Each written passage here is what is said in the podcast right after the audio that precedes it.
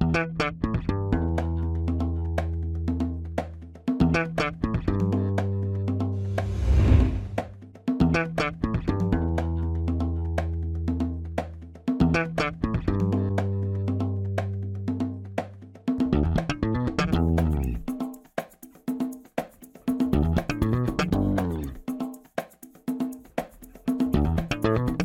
Este é o Tapa da Mão Invisível, podcast destinado àqueles que querem ouvir ideias que abalam sociedades e não são ditas na mídia tradicional. Bem-vindo, Paulo Fux. Boa noite. Tudo bem? Boa noite. Tudo bem? Para quem está ouvindo de dia, bom dia. Ou boa tarde. Seja muito bem-vindo, Thiago Bertelli. Boa noite. Uh, com 44 graus em Porto Alegre nesse momento. É sério? Minha nossa senhora, sério? Não, é a sensação térmica diz aí, né? Não, a sensação essa semana tá 50, hoje deve estar uns 44. Não, não, Cara, não, tá, não tá tudo isso de temperatura, mas a sensação é, tipo, final de semana fez uns 40 e poucos, fácil, fácil, fácil. E é por isso que eu me, eu me refugiei no litoral norte, que dá uns 20 graus não, a menos. O aquecimento global existe, né? Para quem fala que não existe, existe né? É. Porque tem dado empírico olhando pela janela. hoje o assunto não é sobre ciência, né? Hoje não, não é sobre ciência, porque esse, esse, dado empírico não é relevante. Mas uh, vamos antes para os nossos recadinhos únicos iniciais.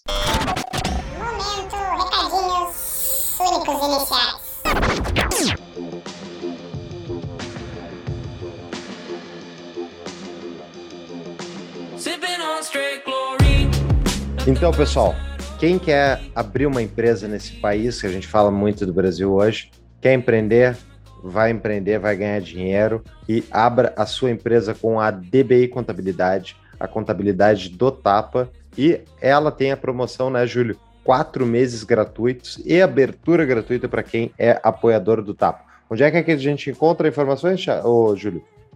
Só entrar em arroba DBI Contabilidade no Instagram ou no nosso site tapadomainvisível.com.br barra DBI. Lá tem um link para entrar em contato com eles. E ao entrar em contato com eles, vocês falam que são ouvinte do Tapa para ganhar esse descontão. Exatamente. Eles atendem todo o Brasil, né, pessoal?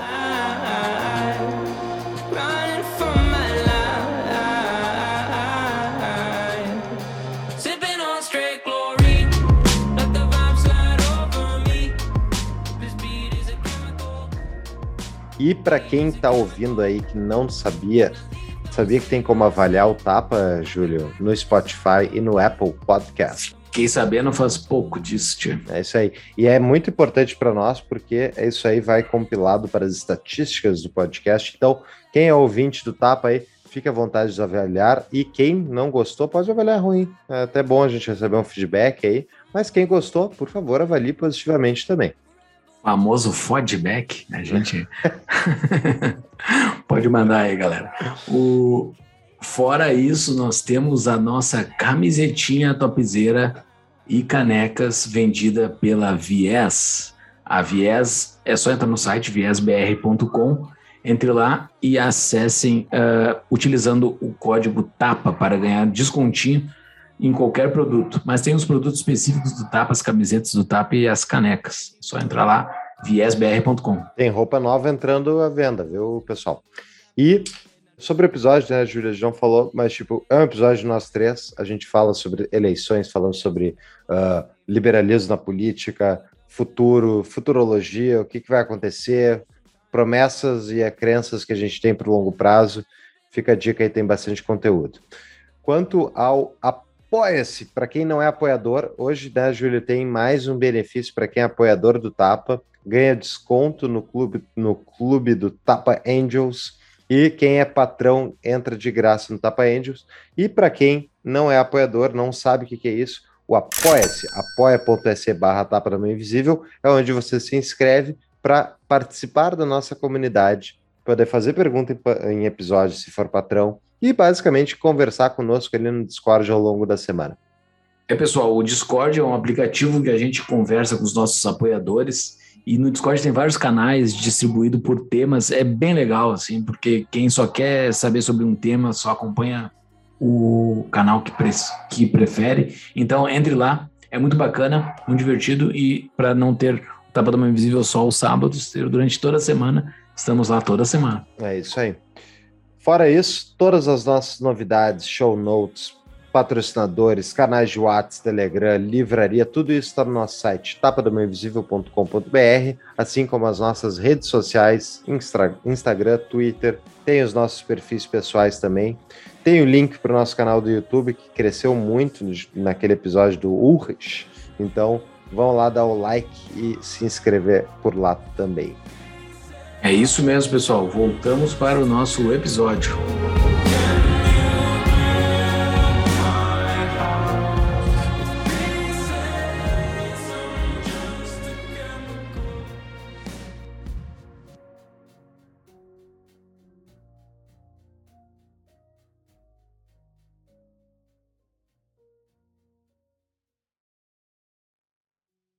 Antes a gente entrar para a nossa super pauta, eu vou apresentar quem nós somos, né? Quem está chegando agora, quem chegou nos últimos dias. Aqui ao meu lado, quem está vendo no YouTube, aqui ao meu lado está Paulo Fux, fundador e apresentador do Tapa da Mão Invisível. Ele se formou em, na Faculdade de Economia da PUC, do Rio Grande do Sul, uh, em 2009 e tem MBA em Marketing e Comunicação pela ESPM. Foi diretor de formação, vice-presidente e membro do Conselho Deliberativo do Instituto de Estudos Empresariais, o IEE empreendedor desde 2011, Fux é sócio da Proteus Associados Consultoria Empresarial. Do meu outro lado aqui está o Tiago Bertelli, produtor e editor do Tapa da Mão Invisível. Tiago foi diretor de eventos do Instituto Atlantis em 2017, trabalhou no IEE e no Instituto Liberdade. Atualmente trabalha na equipe de comunicação do vereador Felipe Camozato. É produtor, editor e palpiteiro do Tapa da Mão Invisível. O berro tá grande do Pedro? Já foi. Sou Júlio Santos, fundador e apresentador do Tapa da Mão Invisível, formado em administração de empresas pela PUC Rio Grande do Sul, com pós-graduação em economia empresarial pela URGS. Sou executivo de finanças corporativas, uh, membro honorário do Instituto Atlantis, fundador e conselheiro do IFL Brasília. Esses somos nós. Pessoal, e aí? Que, que, que estamos aqui gravando em janeiro de 2022 né? O podcast já, já vai fazer quatro anos esse ano, né? Em outubro já vai fazer quatro anos. E a gente nunca fez um episódio de, uh, de perspectiva, né? Não é de retrospectiva, mas de perspectiva para o ano por vir. Vamos fazer hoje e, e dar os nossos pitacos para a gente deixar o nosso na reta, né? Porque lá em dezembro, lá em janeiro do ano que vem, vai ser bem fácil olhar os palpiteiros lá que não sabem bosta nenhum, falaram bosta aqui, Uh, mas, mas pode ser que alguma coisa a gente consiga, mas não, assim, não é um achômetro, né, que a gente vai fazer aqui, a gente vai fazer uma análise para onde a coisa está andando, né, do que a gente consegue analisar, né, é isso? Eu acho que é isso aí. Eu vou fazer que nem o Ciro Gomes, eu vou uh, tocar para todos os lados, porque daí, né, na dúvida eu, sou, eu tô certo em alguma coisa. É que nem Vocês relógio viram... parado, Paulo. É, exatamente. Vocês viram o, E daí lá, e daí lá na frente tu faz um corte e tu diz, olha aqui, eu acertei. Eu, eu acertei. Eu Os outros 15 erros é cara... de lado, né? Exato. Aqueles caras que fazem 15 tweets por dia, isso vai dar não sei quantos mil tweets por ano, o cara vai lá e busca é. só aquele que ele acertou. É isso aí. Uh, vocês viram da, o posicionamento dele? Eu vi outro dia, ele falou que não, que tinha que abolir o teste, teto de gastos, mas abolir não, tinha que mudar, alguma coisa assim, mas tinha que mexer para pior o teto de gastos. E ao mesmo tempo tinha que ele tinha que ter responsabilidade fiscal e tinha que aumentar os gastos sociais. Então, tipo, ele jogou em todos os campos ao mesmo tempo, e daí, tipo, ó, se você não está prestando atenção, vote Ciro é. Gomes. Exato. Pergunta, como é que tu vai fazer? Ele fazendo. É. É, naquele episódio que a gente fez sobre ele, a gente descreveu muito bem esse fenômeno dele. Ele atira para todos os lados e quem cair numa ali caiu, né? É simples assim. Mas ele deu uma chapuletada no Lula esses dias, assim, que foi homérica, assim, foi muito bonito. É um vídeo, deve ter uns cinco minutos de vídeo ele dando o histórico de como o PT destruiu a esquerda no Brasil. E é bonito de ver, assim, uma, é uma, uma visão lúcida. Estará no show notes esse vídeo. Olha, deixa eu anotar isso aí então. Essa até eu vou ter que ver. Mas e aí, o que, que é a nossa primeira pauta? Liberalismo na política em 2022. Como é que podemos melhorar? Quem é que quer começar? Tempo. Vai, vai, vai, vai. Alguém se atira. Alguém se atira? Uh, deixa eu começar então. Recentemente eu estava discutindo no Instagram com. discutindo no bom sentido com um seguidor nosso lá. E eu falei que na, na verdade foi o seguinte, né? Alguém comentou lá que nesse ano deveria ter foco no Congresso. Ah, tem que ter foco, foco no Congresso, porque já vimos que não adianta focar só no executivo e tal. Aí eu respondi que é legal esse discurso de foco no Congresso, mas eu, eu perguntei assim, o que foi feito nesses últimos quatro anos de lá para cá? Qual foi o trabalho realizado para aumentar a perspectiva de aumento do liberalismo na política ou em qualquer outro canto do Brasil, né?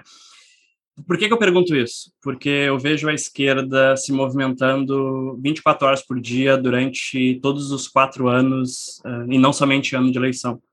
Eu sei que o liberalismo e a direita no Brasil são movimentos bem recentes, né? São novos, eles estão recém-nascendo, mas eu acho que tem muito a aprender com a esquerda, porque eles voam nesses assuntos. Eles estão dentro das faculdades, eles estão dentro das escolas, até mesmo dentro de igrejas. Eles estão fazendo trabalho social em lugares pobres, eles estão dando curso para a juventude, enfim, atividade. Eu, sei que eles diminuíram isso nos últimos anos, essa é até uma crítica que tem dentro da própria esquerda, que a esquerda deixou de focar nas pessoas pobres e começou a focar mais numa classe média, branca. A mesma coisa que aconteceu nos Estados Unidos. Hoje em dia, lá, o Partido Democrata, por exemplo, é muito mais. É, ele, ele tem esse viés muito mais pós-moderno, identitário, do que focando na classe trabalhadora. Eu acho que isso aconteceu um pouco no Brasil, mas eles têm isso muito mais do que a direita. Então, o que, que eu estou dando tudo histórico, né? Para dizer que eu acho que não foi, não teve muita coisa sendo feita nesses últimos quatro anos. Então, eu tenho um pouco de receio sobre o que, que vai acontecer nesse ano nas eleições. Eu não tenho certeza se vão ter mais candidatos defensores da liberdade sendo eleitos. Eu acho que não. Eu acho que até vai diminuir um pouco. E se isso acontecer, eu quero voltar aqui no final do ano e, e reassistir esse podcast para ver se eu acertei ou não eu acho que fica a lição para nos, nos próximos quatro anos ter um trabalho muito grande, das pessoas não acharem que somente ler um livro ou outro, ler um artigo ou outro, ver um vídeo no YouTube é necessário. Se alguém quer realmente que as coisas mudem, acho que tem que ter trabalho, tem que ter dedicação, tem que ter um pouco de sacrifício, e eu acho que é só assim que funciona. Não estou vendo muito isso, e eu acho que esse é o próximo passo para a liberdade começar a crescer no Brasil. Eu, sabe que é uma coisa que eu pensei muito, assim, eu acho que passa na cabeça de muitos nossos ouvintes aí, uh, o que fazer, né? Tipo, o que, que, eu posso fazer? O cara não sabe exatamente, ele não tem uma, não tem, tipo, ah, Centro, vem aqui, faz algumas horas de semana esse negócio e isso vai ajudar a gente a transformar o país mais libertário, liberal. Não tem muita essa alternativa, né? Tem que construir é. a alternativa, tem que fazer alguma coisa. Só que é, ao mesmo tempo, é o problema, tipo, todo mundo querendo fazer um pouco pela sua ideologia, né? Tipo, ah, tem que comunicar as minhas ideias e convencer o próximo ali de que tal ideia é correta.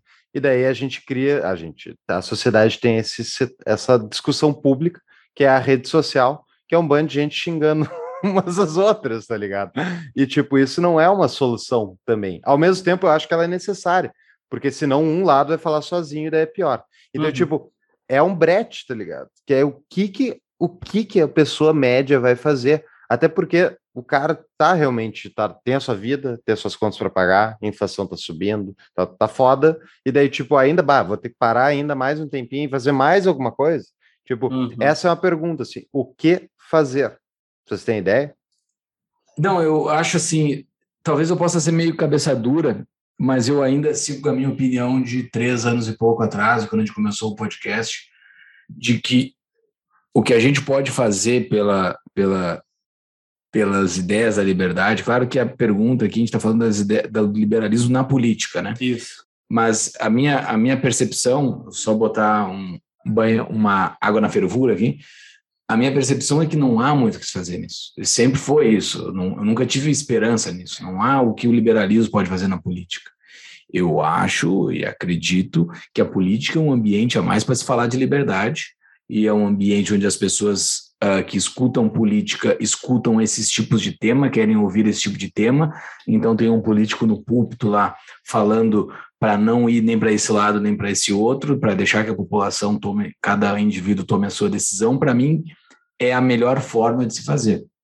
E eu acho que tem que se comunicar isso para que as pessoas estejam cada vez mais desconectadas ou dependentes ou esperançosas nas soluções do Estado. É isso, eu acho que a solução, eu posso estar sendo meio cabeça dura ou até radical, mas uh, cabeça dura por eu ainda estar com a minha mesma opinião, porque até então eu não consegui mudar de ideia, que o Estado não vai resolver nada e, a, e as lógicas da política não vão resolver nada na vida das pessoas. Então, é convencer as pessoas, a população comum e o máximo possível que a gente chegar no ouvido das pessoas, de dizer que isso não há solução, não, não vai vir solução por ali.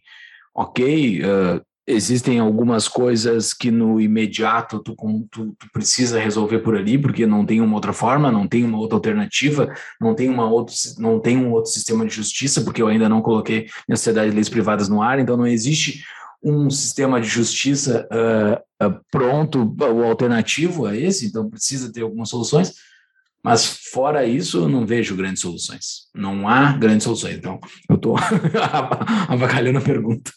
Não, é, eu acho uma posição é uma, válida. É, eu também.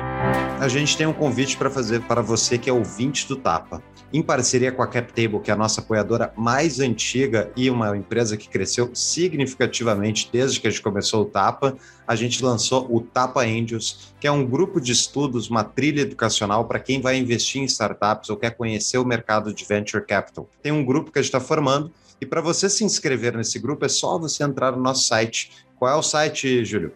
tapa da invisível.com.br, tá lá na capa do site lá. É só entrar em Tapa Angels que você cadastra o seu e-mail. E quem é apoiador do Tapa vai ganhar desconto de 50% na semestralidade, que é um custo de 150 reais por semestre, exatos 25 reais por mês. E quem é patrão entra de graça. Então, mais um, uma do Clube de Benefícios do Tapa da Mão Invisível, né, Júlio? Exatamente. Eu, tô, eu sou fatalista com a política, né? Eu acredito que a política é meio. Tipo, acho que o sistema político, a gente estava falando disso no Discord hoje, no nosso canal. Eu acho que a política meio que vai correr seu curso natural, uh, e isso dá muito. Está muito ligado ao, ao, poder econômico que o Estado tem e o quanto ele está extraindo de recursos da sociedade. E eu vou ilustrar o meu ponto com um ótimo, maravilhoso livro que eu estou ouvindo, que tem de graça, só que é em inglês, que é o Mises The Last Night, The Last Night of Liberalism, que é, foi escrito pelo Guido Hosman, que é um, um economista, acho que ele é austríaco ele é alemão, e ele escreveu, é tipo uma biografia do Mises, só que ele vai em pormenores, assim, tipo, de todas as discussões intelectuais que o Mises desenvolveu, ele dá a opinião do cara do outro lado, ele explica, ele fala tipo a fundo sobre a escola austríaca, as diferentes vertentes da escola austríaca e vai contando a história do Mises, que é um cara que passou pela Primeira Guerra Mundial e depois pela Segunda Guerra Mundial. E o Mises teve que fugir da Europa porque ele era de origem judia e ele era um cara que escrevia contra o fascismo e o nazismo e ele era perseguido pelos nazistas. Então ele fugiu da Europa uh, durante, um pouquinho durante a Segunda Guerra Mundial. Bom, o Mises, quando ele quando acaba a Primeira Guerra Mundial, ele é austríaco, ele está na Áustria e ele é convidado a ser consultor do governo austríaco. E tipo, o governo austríaco não consegue pagar as contas com os impostos, porque eles tipo tá desestruturado, as localidades que cobram os impostos não querem transmitir os impostos do governo federal, o governo federal está quebrado e a população da cidade da Áustria, da, da, da de Viena, está passando fome porque é ao longo da Primeira Guerra Mundial eles foram implementando um regime socializante em todos os bens econômicos de produção e tal. E resumo da ópera, a população não tem o que comer e só tem, adivinha, uma fonte de financiamento para o Estado. Chutem qual é a fonte. Inflação. Inflação. Exato, é inflação. E adivinha o que, que o Mises faz? Ele manda imprimir moeda como consultor. Imprime moeda. O Mises fez isso. E daí, tipo, o que eu me surpreendeu, e até o, Guido uh, fala no livro, assim, num capítulo verdadeiramente deplorável para um, um, para um amante da liberdade. E daí, mas, tipo, é interessante que daí o Mises, o que acontece ao longo dele, vai explicando tal. O Mises vai acompanhando essa situação que está se deteriorando muito fortemente na, na Áustria. Uh, o governo está quebrado, enfim, a guerra acabou, eles estão devendo, tipo, os países aliados que ganharam querem meter a faca na cobrança, como de fato aconteceu, a gente sabe a história, né? E o que, que acontece é que o, o, o Mises chega a, a uma conclusão que é a de que não, o sistema inflacionista está tão enraizado daí no tipo na, na, na, no jeito de funcionar do sistema, da matemática, não tem o que fazer. Ele tenta, ele cria alternativas, ele começa a pensar e, e ele faz uma, uma solução alternativa depois de alguns anos, mas existe tipo um partido defendendo inflação abertamente como, como mecanismo, entendeu? E é uma coisa assim, tipo, que, que, o, que o Mises chega numa, num realismo, assim, tipo, bah, esse sistema está comprometido e de vez em quando tem que só deixar as coisas acontecerem. Tipo, tem que lutar contra, mas vai acontecer o que vai acontecer. E daí, só para concluir, o Mises, ele chegou à mesma conclusão que o Menger também chegou. Há 20, 30 anos antes, o, Menger tem uma nota de rodapé num dos livros que o Guido cita, mesmo realismo político, tipo, ah, o sistema meio que vai se vai funcionar do jeito dele. E o Hayek que re reuniu essas notas lá e ele fala que é tipo uma jogada de desesperado, é tipo é o que tu tem é qualquer sim. coisa para chegar no dia de amanhã. Então sim, sim. Foi, bizarro porque ouvindo essa história toda, eu olhei assim, tipo, é o Brasil, entendeu? Só que o Brasil não passou por uma, uma guerra, mas o Brasil a inflação e, e não durou alguns anos. É, exato. Eterno. É. Mas, tipo, o Brasil está num, tá numa situação que eu acho meio difícil a gente conseguir reverter curso. Que nem eu já falei na entrevista com a Ode ali, acho que quando bater ali uns 100%, 110% de endividamento do PIB, sei lá qual é o número mágico, mas a dívida, basicamente, pagar os juros para servir a dívida vai virar uma coisa tão cara que a gente já não tem sobra orçamentária e, tipo, vai entrar numa espiral. É, esse número esse número está na cabeça dos investidores e estrangeiros. Né? No momento que eles pararem de acreditar no serviço de dívida do Brasil, eles vão cair fora. Tem um número nos cálculos deles lá, que deve ser em torno disso aí, é eles que vão estourar, porque eles vão parar de confiar no real e eles não vão entrar mais em nada que tenha real, né? Eles vão se desfazer dos, real, dos reais dele e o real não vai se desfazer nada, né? É, é a minha tese, tá? é. com, uh, somada à tua. Não, e, perfeito. E daí, voltando daí ao tema, liberalismo na política. Quando eu comecei a estudar liberalismo, já faz 10 anos, eu pensei assim, ah, é só convencer todo mundo.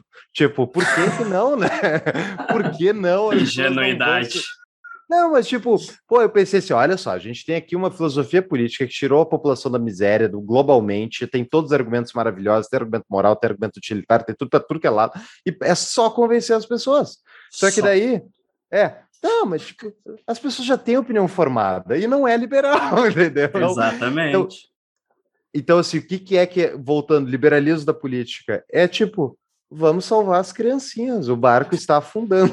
Essa é a minha opinião atualmente. É, então. eu acho que é salvar o máximo possível de conseguir as pessoas que estão próximas da gente, mostrar para elas que o Estado não vai resolver os problemas delas, a não ser que elas façam um concurso, alguma coisa assim, que daí elas vão elas vão fazer com que o Estado trabalhe para elas, mas elas vão estar tirando de outra pessoa, que é o máximo que o Estado pode te dar é isso é tu conseguir um contrato com o Estado, um concurso, ser prestador de serviço, mas fora isso não tem o que o Estado vai, vai, vai conseguir fazer por ti.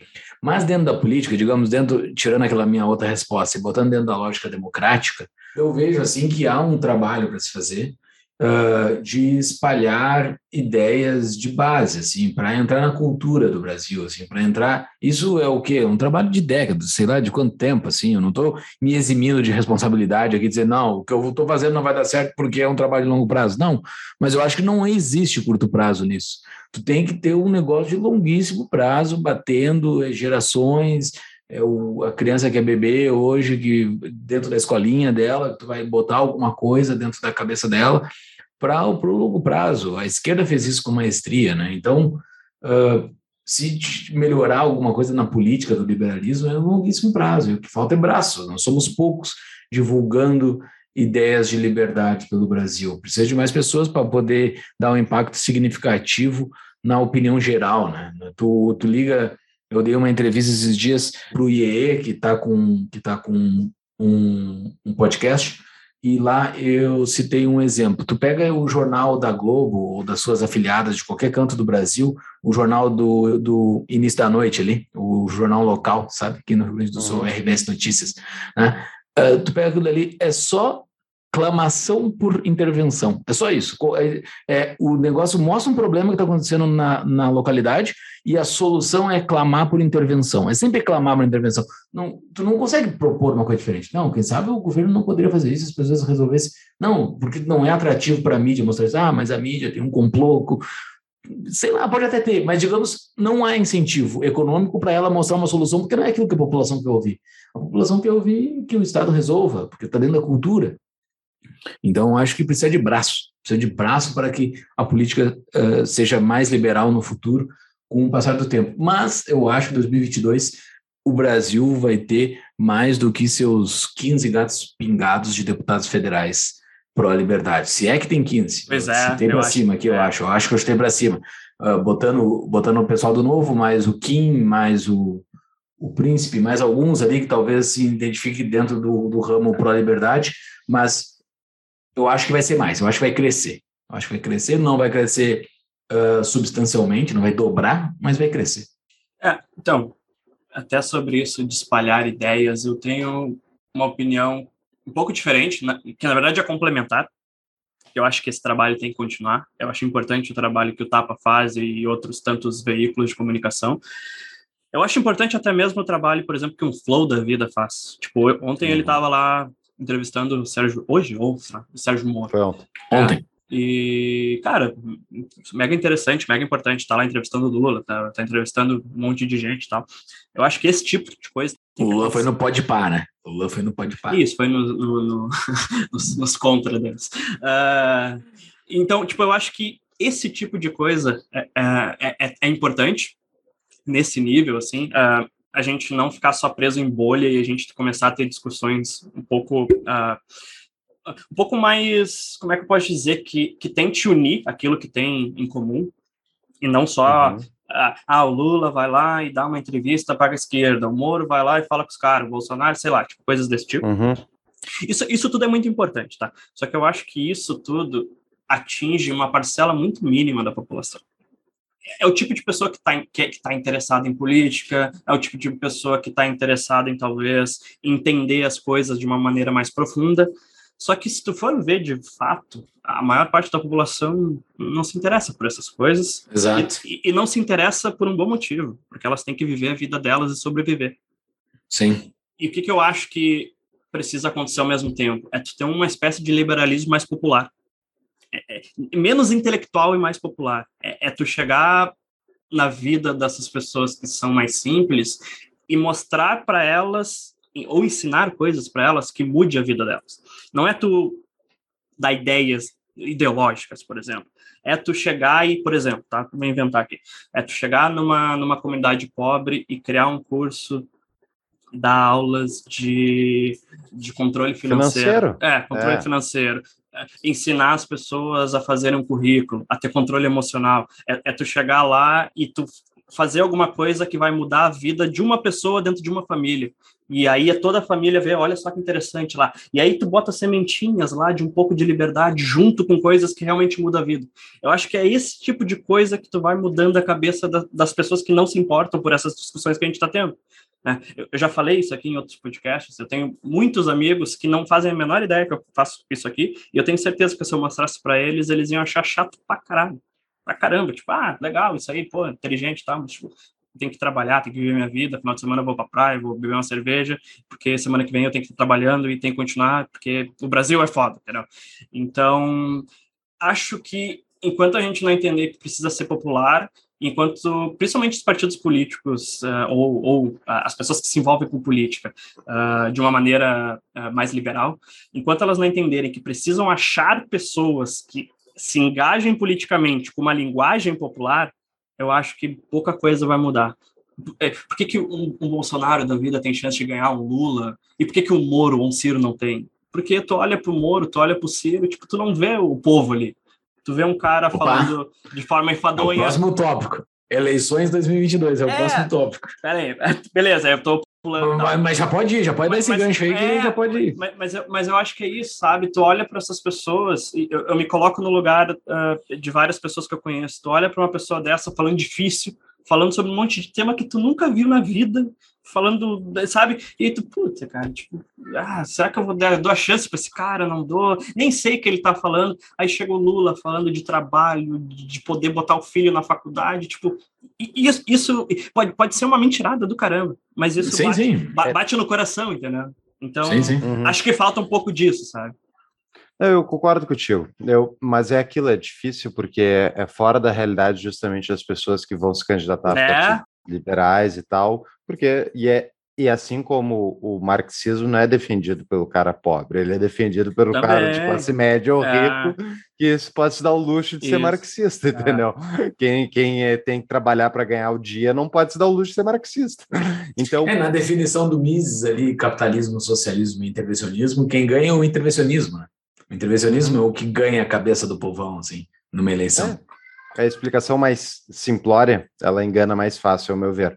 Ah, eu acho interessante, assim, esses pontos, Thiago. O, o que me preocupa do pessoal do meio liberal, e eu acho que é, que é não do meio liberal, Brasil, brasileiro, da elite brasileira, a elite, porque eu já falei também em outro podcast, a elite brasileira não estuda e não gosta de estudar muito. E eu acho que isso se reflete daí na qualidade das ideias que a elite. Porque, tipo, Uhum. mesmo que seja um esquerdista, ou seja um intervencionista, seja o que tu quiser, mas, tipo, tu ter mais profundidade daquelas ideias que tu tá defendendo, ah, e outra, né? Estar disposto a ter uma conversa, a estar disposto a ser plural, tipo, é é uma coisa que eu vejo que é, é difícil, é todo mundo tem, sente a, a emoção bater na hora que tu está discutindo com alguém que está falando uma coisa que tu acha que é uma bobagem, uma besteira, e olha que absurdo e tal, e sobe o sangue, só que, tipo, tu brigar com aquela pessoa, tu cortá-la da tua vida, não resolve o problema. A pessoa vai continuar com as opiniões e agora ela vai estar falando com outras pessoas que tu não tá nem perto. Tal. E não gosta Então- de ti mais também.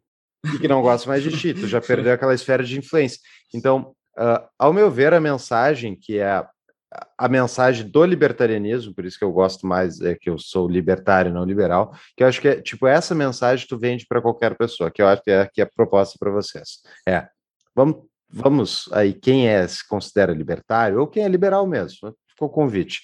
Vamos defender que, tipo, o que nós defendemos é paz e prosperidade. Então, tipo, é basicamente todo mundo ter a chance de sair da miséria, sair da pobreza e tal. É tipo, vamos construir uma sociedade melhor sem violar a propriedade do, da outra pessoa. E tipo, embora seja um argumento complexo intelectualmente, a parte, tipo, no final das contas, o que o libertarianismo fala é só isso. É tipo, tu não tem direito a agredir as outras pessoas para forçá-las a fazer o que tu quer. É só isso. É não tem mais nada. O resto tudo ah, tem detalhes, mas é só isso. É só isso. Então, se tu convencer as pessoas que, olha, política, é, a política institucionalizada se baseia na violência, é tipo, é uma coisa difícil, mas é o red pill para as pessoas, entendeu? A partir do momento que o cara entende isso, que ele entende que uma lei vai estar obrigando a pessoa, ah, lockdown. Ah, lockdown, se tu fizer o cálculo, lockdown, talvez tu consiga prevenir a transmissão. Sim, ok, mas tu está dizendo que o cara que tem o ganha-pão dele, que depende da padaria dele abrir, e se não abrir a padaria ele não ganha, tu está dizendo que esse cara não tem direito de sobreviver. É isso, então tu está usando a violência do Estado para impedir o cara de ganhar o ganha-pão dele. E tipo, foda-se que é mais utilitariamente melhor. Não é, mas digamos que fosse. Foda-se, não importa. Eu vou parar de falar palavrão. Não importa tu não tem direito de impor sobre as pessoas a violência alheia. Só que, é claro, isso é, é tipo um argumento, é quase do Cristo, tá ligado? É tipo, parem de se, parem de se matar. É só isso, mas ao mesmo tempo é tão difícil, tão, e ao mesmo tempo é tudo que importa nessa visão libertária, que é o que eu concordo tal. Mas na prática, na prática tem que o pessoal tem que estudar, tem que fundar instituto, tem que tem que entrar para a política, mas tem que entrar para a política tendo estudado, tem que entrar para a política Uhum. sabendo o que está fazendo e não indo com uma aventura, que daí tipo e ter candidato tipo não vai ser competitivo, candidato que vai desperdiçar dinheiro, desperdiçar recurso, é tipo, cara, tu pode ser melhor, vai estudar, vai seja melhor, seja tu tem que ser o representante das ideias que tu está carregando. Então, tipo, quer entrar para política, vai sentar a bunda, vai estudar, vai te preparar para ser político. Agora, quer transformar a realidade local, que eu acho uma ótima ideia tua, Thiago. Abre uma ONG, vai na, na vila fornecer alguma coisa. É, curso de finanças para gente, é, Uhum. gente vulnerável. Pode botar online, todo mundo tem celular com internet, nem que seja no Wi-Fi. Vai fazer alguma coisa, vai construir é, essa é outra coisa maravilhosa do liberalismo, que é tipo, a gente acredita que o ser humano é capaz de construir uma vida melhor, é capaz de mudar o mundo para melhor. Então, eu sou, eu, terminando aqui pelo menos a minha parte de liberalismo da política, tipo, eu sou fatalista com a política, porque eu acho que é meio inevitável já nessa altura do campeonato. Mas, quem sou eu? Posso estar, provavelmente estou errado em algum nível, mas a gente pode transformar a sociedade brasileira, só que vai ter que fazer o esforço. Tipo, o tapa é um esforço para nós três.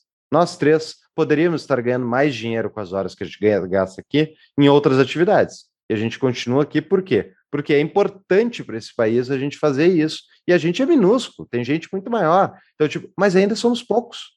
Então, tem novos podcasts, tem novos materiais, tem artigo para escrever, tem livro para escrever, tem palestra para dar.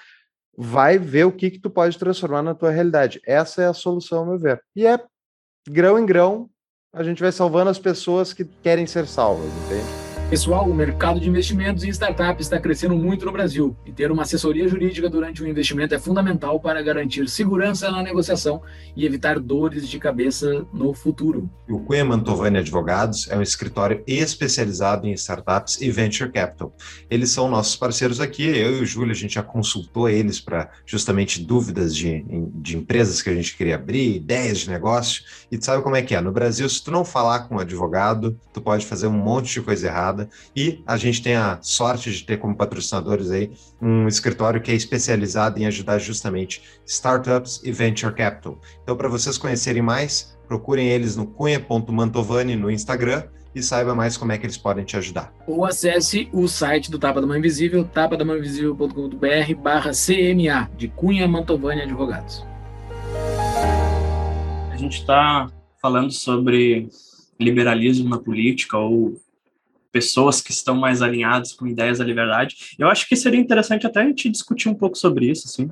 Um, uhum. Que tipo de pessoas a gente acha que estariam mais ou menos alinhadas com o que a gente espera que ocorra na política? Porque eu tenho pensado bastante nisso ultimamente. E eu tenho ido muito mais para o centro ultimamente, assim, da, da, das coisas, sabe? Me, me, é, tipo assim, aqui eu até posso ser muito mais radical e libertário e falar sobre essas coisas, porque a nossa audiência gosta desses assuntos e a gente está meio em casa, assim. Mas quando a gente sai para o mundo fora da bolha, assim, a gente percebe a dificuldade que é falar sobre esses temas, porque a maioria das pessoas já tem as suas posições e às vezes são posições bem contrárias. E agora trabalhando com política e percebendo como ela funciona na prática, eu comecei a entender assim que as coisas funcionam muito mais a partir de consensos do que ideologia. Tá? A ideologia ela serve para te dar um norte, mas quando tu vai realmente botar as coisas para funcionar, tu vai ter que fazer amizade, tu vai ter que eh, fazer aliança, tu vai ter que ver o que que o cara lá que discorda 90% contigo, o que, que o cara concorda 10%, e, e, e o jogo vai sendo feito assim aos poucos. Então, uh, hoje em dia, assim, eu me eu, eu, por exemplo, ah, quantos defensores da liberdade a gente vai ter ano que vem? Cara, pode ser menos que, que o dobro? Pode. Mas contanto que não tenha um monte de gente nos extremos, ou um monte de gente fisiológico ali, é, defendendo essas coisas que tenha hoje. Tipo, a galera que defenda um pouquinho mais umas ideias racionais, assim, é, eu acho que a gente já vai estar tá ganhando um monte, assim, sabe? Porque eu, eu tenho que acompanhar a política né, semanalmente, todo dia, tem que estar dentro disso aí. Cara, é 300 para mais pessoas que estão ali dentro daquele congresso que só quer o seu ganhar o seu. Uh, provavelmente tudo metido em corrupção e um monte de esquema que não beneficia ninguém, a não ser a si próprios e meia dúzia lá que faz parte do seu curral eleitoral. E aí, no meio disso, tu tem uma galera que até quer fazer mudar alguma coisa, mas não consegue porque é muito fraco, e aí, ao mesmo tempo, tem a galera que é maluca, radical, é, dos dois extremos, e os liberais ali no meio. Então, é, acho que se a gente se, se livrasse um pouco desses radicalismos e um pouco menos desse centrão, e tivesse umas pessoas que seja, ah, eu quero investir na educação brasileira. Ah, eu tô aceitando. Tipo, bem que eu acho que isso vai ser muito melhor do que a gente tem hoje e a gente vai ganhar muito. Mesmo, mesmo eu duvidando bastante, que, da mesma forma que o Júlio, tá? Mesmo eu duvidando bastante que o Estado tenha capacidade de mudar qualquer coisa, mas que ele toque 70% do dinheiro investido em educação no lixo, mas que os 30% sirvam para ajudar alguém é melhor do que 100% político. Tá. Como já diria, tu, tu citou uma frase aí que eu me lembrei de um mestre, um mestre da política brasileira, professor Gilmar, Gil Brother, que é muita falcatrua com um pouquinho assim de vadiagem. Olha, muito bom. Professor Gilmar. Deixa, deixa eu. Esse é, esse é um ótimo ponto para a gente entrar na, na pauta das eleições também, Thiago. E, Alice, primeiro, eu não, eu odeio o Centrão, mas ao mesmo tempo eu sou grato ao Centrão. Com Se certeza. não fosse o Centrão brasileiro, a gente já estava no comunistão brasileiro. Então, Perfeito. Então, uh, é, tipo, só que ao mesmo tempo o Centrão é composto, é fisiológico e tal, e eles eles são os parasitas, então eles ficam ali mamando, mamando, tentando arrancar o máximo, extrair o máximo, e eles vão levando o Brasil, junto com a, o, o cara que está na, na frente da liderança política do país no momento, eles vão levando cada vez mais para o abismo. Daí, quando chega perto do abismo demais, eles, ah, vai morrer. Uhum. Volta um pouquinho do abismo. Reforma uhum. da Previdência. Pá! Passa. Daí, daí, dá um ano, dois, eles. Ah, agora vamos é, fundão é. 6 bilhões. É isso aí. É, tipo, é, só, que, só que esse parasita é burro. Ele não, é, o parasita quer, vai matar o hospedeiro. Só que, infelizmente, a gente não vai acabar com o Centrão. A utopia de que não vai ser eleito Centrão, não vai ser eleito o radical, seja de direita, seja de esquerda, é utópico, meu ver. Uhum. Não, não, tem, não vai acontecer. Eu acredito, é, há muito tempo eu tenho essa conclusão, que tipo, eu sou extremamente radical na defesa das ideias. Eu defendo o mundo que eu acredito que é o mundo melhor, o mundo onde ninguém viola a propriedade alheia. Isso inclui vida, corpo e propriedade física. Agora, realpolitik, dia a dia da política, é completamente diferente. Yeah. No Brasil, a, a, gente tem uma social-democracia no Brasil. No Brasil. É uma social-democracia quebrada, disfuncional e que não melhora o país. Ela, inclusive, mantém os pobres presos dentro dessa social-democracia num brete que não sai, não sai da pobreza. Então, tipo, é possível a gente ter uma social-democracia melhor? É óbvio que é possível. É, é provável? É difícil. Como é que é que, ao meu ver, a gente chega lá? A gente defende radicalmente as ideias corretas para mover a janela de Overton. Agora, isso eu faço estando fora da política, eu não estou lá dentro. Esse o quid pro quo ali da, da política é, é o nome do jogo, é isso que é a política. Ela é essa troca de favores para tu passar, avançar um pouquinho um lado, avançar o outro gostemos ou não. É assim que o sistema funciona. Então, tipo, para jogar, uh, para mudar o sistema no Brasil, a gente tem algumas opções, ao meu ver. Tem a, o nível individual. Vou comprar Bitcoin, ou vou tirar meu dinheiro do país, vou, tipo, fazer teoria das bandeiras. Muito válido, muito necessário, meu ver. Todo mundo deveria pensar nisso. É uma libertação individual, mas isso é uma coisa que nem que estava falando antes, Thiago. É só para quem está prestando atenção, quem está aqui ouvindo esse podcast e tem uma curiosidade intelectual nesse lado. A maior parte das pessoas não está fazendo isso e vai só sofrer só o topete da, da política. E sobre o, o que o Fux falou sobre os parasitas, né? Parasitas que estão matando o hospedeiro, né? Para quem está ouvindo assim, não, isso é uma, uma teoria, isso não, não condiz com, uma, com a realidade. Não, isso, isso condiz muito com a realidade, ao meu ver, e, e, e isso é muito explicado pela tragédia dos comuns o parasita em si, que é os caras que compõem o corpo do Estado, eles não são um ente organizado, não. É cada um por si, ali querendo pegar o máximo possível. Então, assim, não é um parasita inteligente que se vê na natureza, que ele só vai no hospedeiro até o limite de manter o hospedeiro vivo. Entendeu? Não, não é um parasita inteligente. É um parasita burro demais, que está cada um por si se acotovelando ali para tirar o máximo possível. Então, eles vão matar o hospedeiro. Uh, tá, vamos todos morrer no Brasil? Não, não é que vamos todos morrer, mas o Estado brasileiro vai dar algum problema em algum momento do futuro aí, não é possível, não, não é para 2022, tá? O meu chute não é para 2022, porque a gente está falando de 2022 aqui, um pouquinho mais para frente. Mas isso não é só do Brasil, isso é do Ocidente como todo, do, do mundo moderno como todo, mas eh, os caras estão se acotovelando para pegar o máximo possível desse espólio, porque tu tem que pegar, tem que te garantir enquanto tem. E a gente também tem outra coisa que a gente não está botando no cálculo aqui. A democracia brasileira, a social-democracia brasileira está quebrando há séculos. Daí tem, tem governos melhores, tem governos piores, mas, tipo, não, não resolveu o problema de, tirar a população da miséria. Até porque eu não conheço bons exemplos de sociais-democracias que tiraram o povo da miséria. Quem tira o povo da miséria é liberalismo econômico é liberdade. Então, mas a social-democracia brasileira que está mal das pernas e não está ajudando, ela é uma social-democracia que foi forjada antes da internet. E a internet também tem um fator que a gente não não está vendo ainda o longo prazo da internet, tipo de a quantidade de informação e conteúdo e de discussão que existe hoje online tem muito lixo, a gente sabe, mas tem hoje a possibilidade de coisas que nem o próprio tapa. Existe uhum. a ferramenta disponível. Existem artigos, existem tipo livros que não tinham no Brasil, que tu não acessava, agora tu acessa. Então, eu acho que isso vai ter um efeito, não só no Brasil, né? Globalmente, no longo prazo, de que eu tenho esperança que as melhores ideias vão, vão sobreviver a essa, a, a essa transição aí. Mas. Quero acreditar em ti, Paulo. Eu também. eu sou um pouco mais pessimista nesse assunto. Não, é, é, não confie e verifique.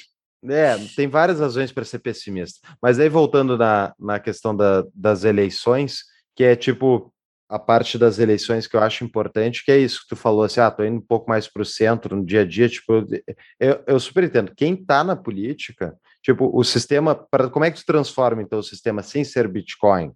É, só tem um jeito, é tu tem que transformar via política. Ah, vai dar certo? Provavelmente não. Provavelmente não vai dar certo. Mas se a gente não fizer, se a gente não usar o canal da política a favor do liberalismo, ele vai continuar existindo e vai ser usado contra ti. Então, Exato. Então, tipo, é, é, não, não, é um canal que pode ficar no vácuo, assim. É, não é um canal que é desconsiderado em nenhuma hipótese, assim. Mesmo que o Estado seja essa coisa que vá ruir, ele não pode ser desconsiderado o canal da política de forma alguma, assim. O canal da política tem muitas vantagens de poder estar conseguindo pautar este canal.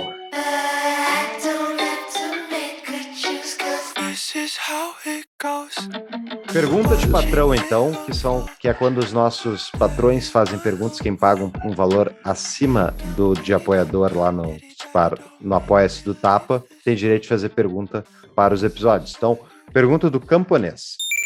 Momento, patrão, pergunta. Lula, Bolsonaro ou qualquer terceira via? Qual temos chances de nos ferrarmos menos? Qual rende mais clientes para o Emigrarme, que é a nossa patrocinadora? Boa. E aí? É, olha, então, o que, que eu vou dizer?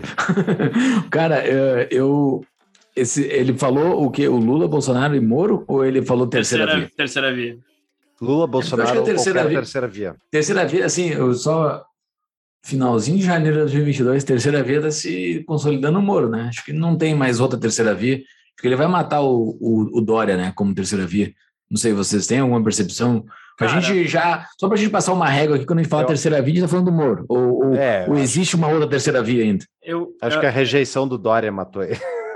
Cara, eu acho que ah, baseado em pesquisa não tem como saber, tá? É, tá muito sim, longe. Sim. Tá muito longe. Tipo, porque assim, ó, ele tá com dezão dele ali ainda, né? Ele é, não saiu do dezão ali. Cara, porque assim, ó, uh, isso se rolar debate, é claro, né? Se o Bolsonaro não fugir de novo. Mas a partir do momento que os caras estão lá falando, as coisas mudam um pouco. Isso aconteceu aqui no Rio Grande do Sul.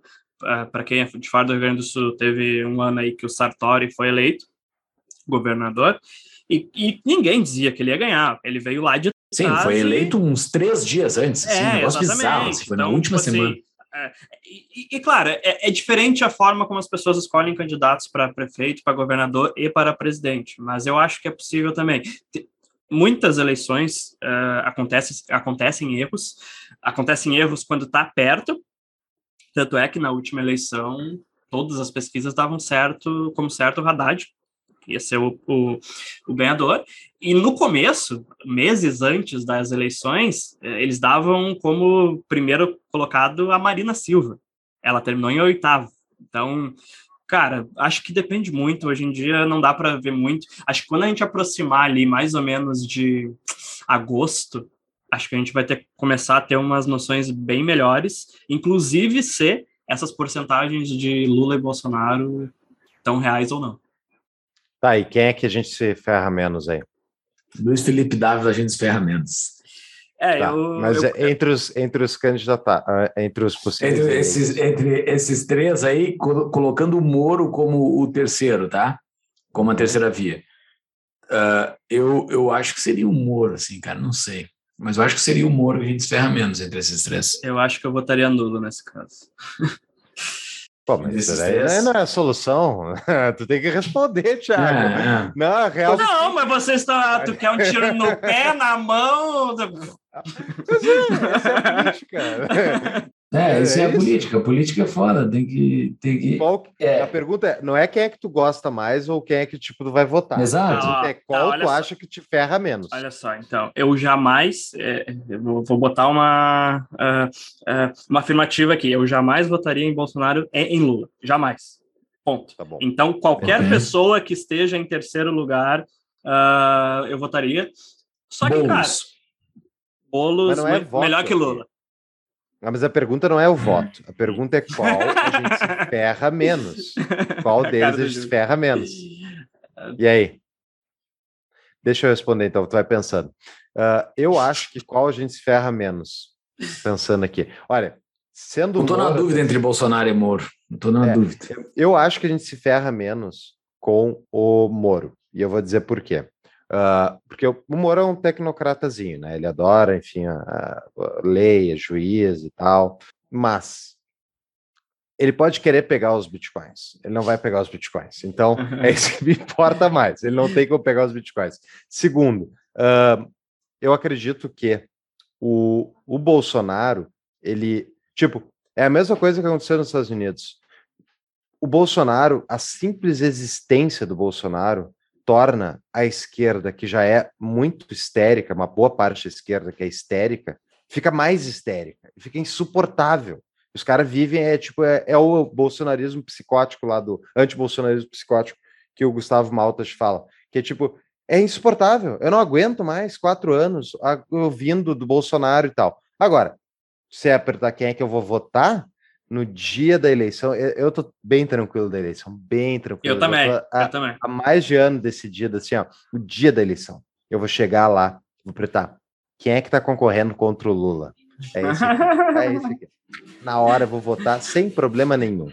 Tá? É simples assim. Agora, qual que é as ferramentas? Sim, tipo, o Bolsonaro, ah, eu acho que o Bolsonaro não vai. ah, ah, o problema principal, além do problema do governo Bolsonaro, é isso: é tipo, é o fato de que ele gera na esquerda um comportamento pior ainda, então fica esse pé de guerra enorme e ele também alimenta. Então, Com tipo, certeza. o, Mo- é, o Moro, o Moro, a esquerda odeia com certeza.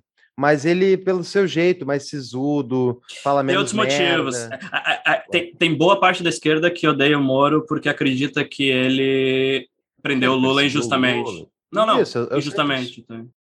Não, eu É. sei que eles acham isso, mas é tipo, a, a questão é. ah, Mas, tipo, Moro e Bolsonaro no segundo turno, a esquerda votaria com, assim, sem, se, sem falar, mas eles votariam no Moro. Eles não fariam essa. campanha, mas Ah. eles iriam na urna botar o Moro, entendeu? Ba- Ah. Olha, agora, essa eu pagaria pra ver. assim, Mas tipo, seria muito divertido. Moro e Bolsonaro, assim, os caras. Esse é aquele meme deles. Aquele com botão, assim. Cara, é, isso seria bem divertido. né? Mas Ah, eu é. não sei, assim, eu não, eu não sei. E por que do Ah. Lula não, né?